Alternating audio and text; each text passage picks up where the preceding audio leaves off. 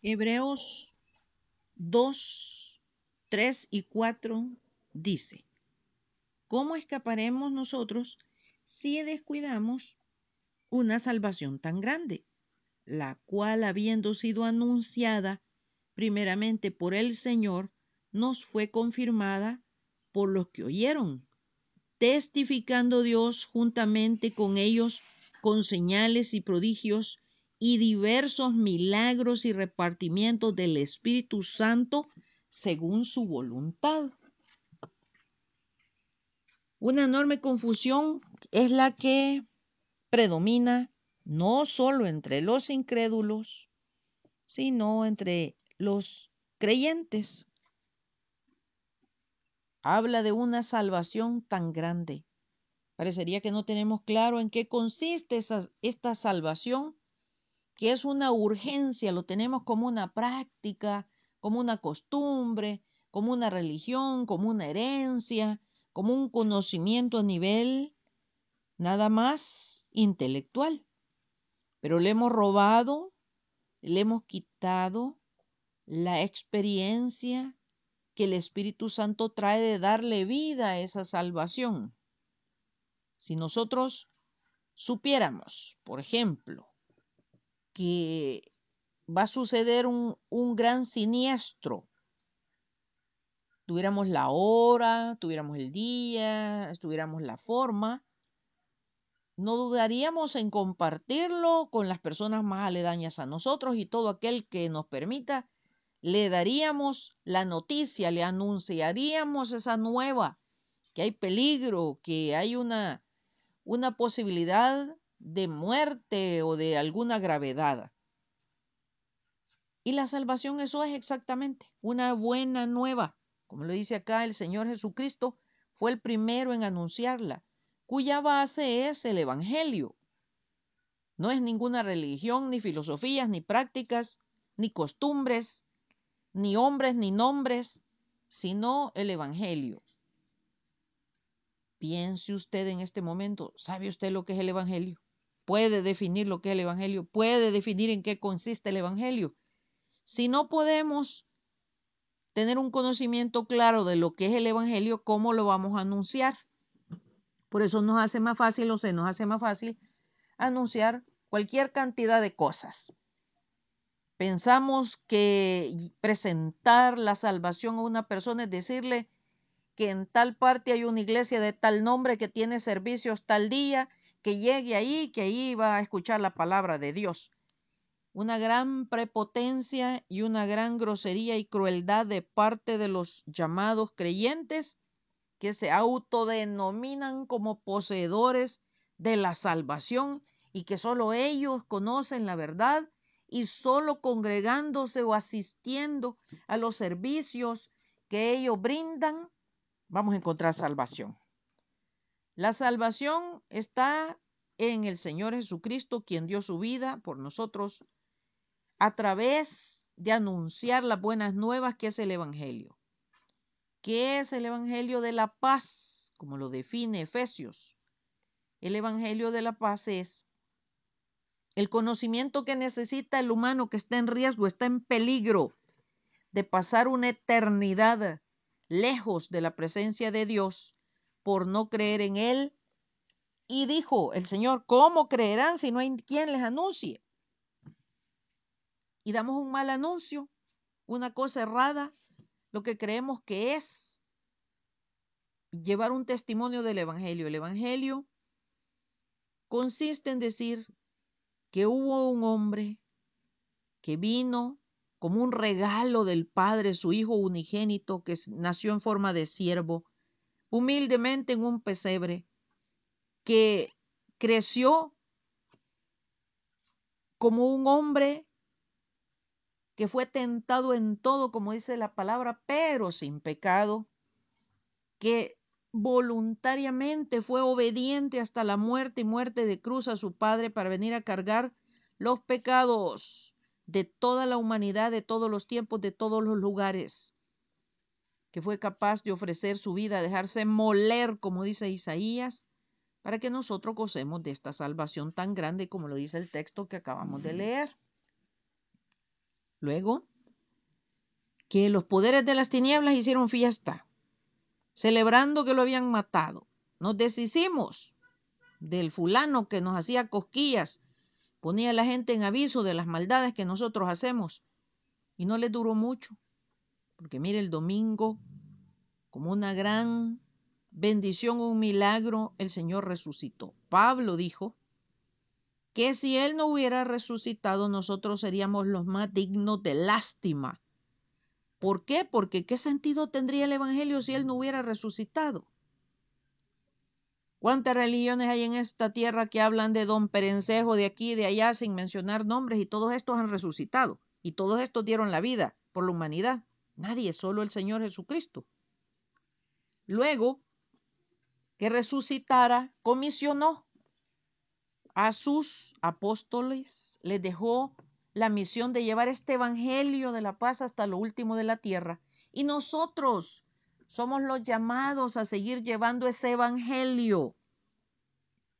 Ese es por parte de los creyentes, pero veamos el lado de los incrédulos, de los mundanos, de los que no quieren saber nada. Dice 2 Corintios 4, 3 y 4.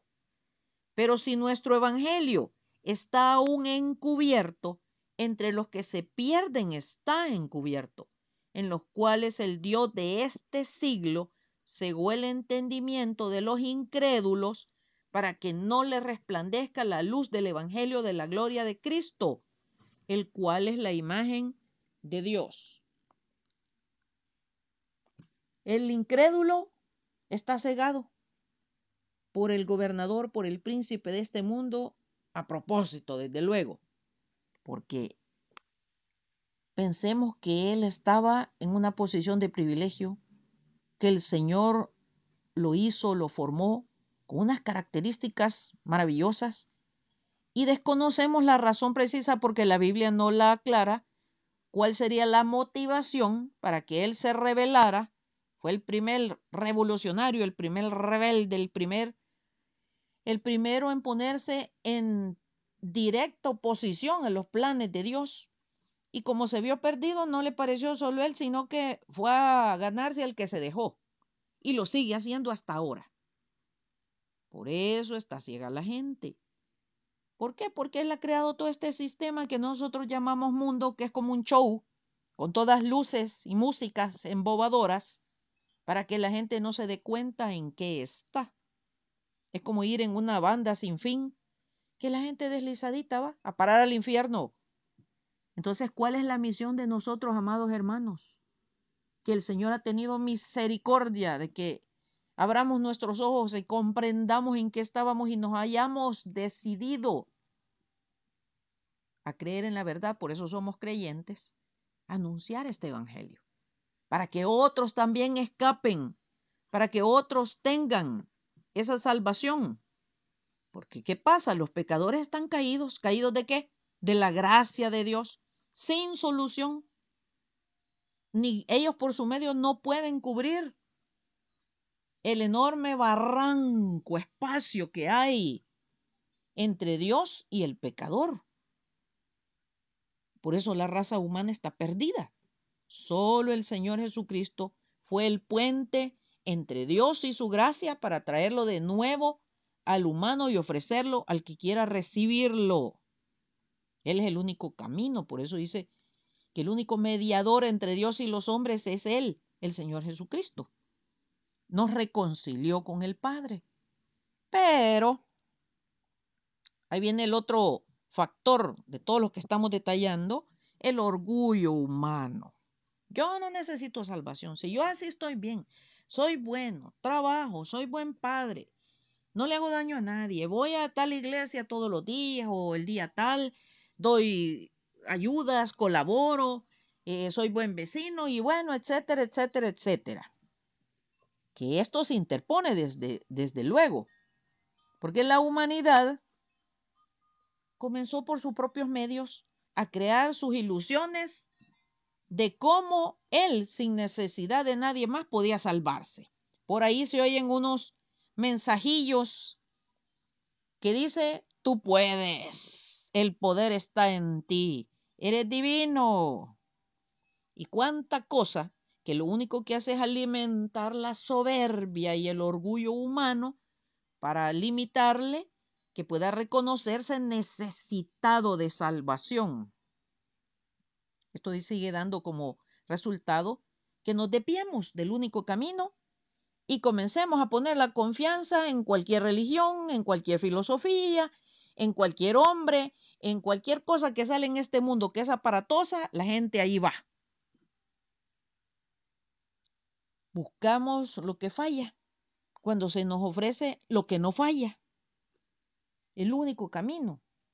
Entonces, por eso surgieron estas prácticas que nosotros llamamos sectas, religiones, denominaciones y una cantidad de cosas, porque el Señor Jesucristo, como me he cansado de decirles, no predicó ninguna religión.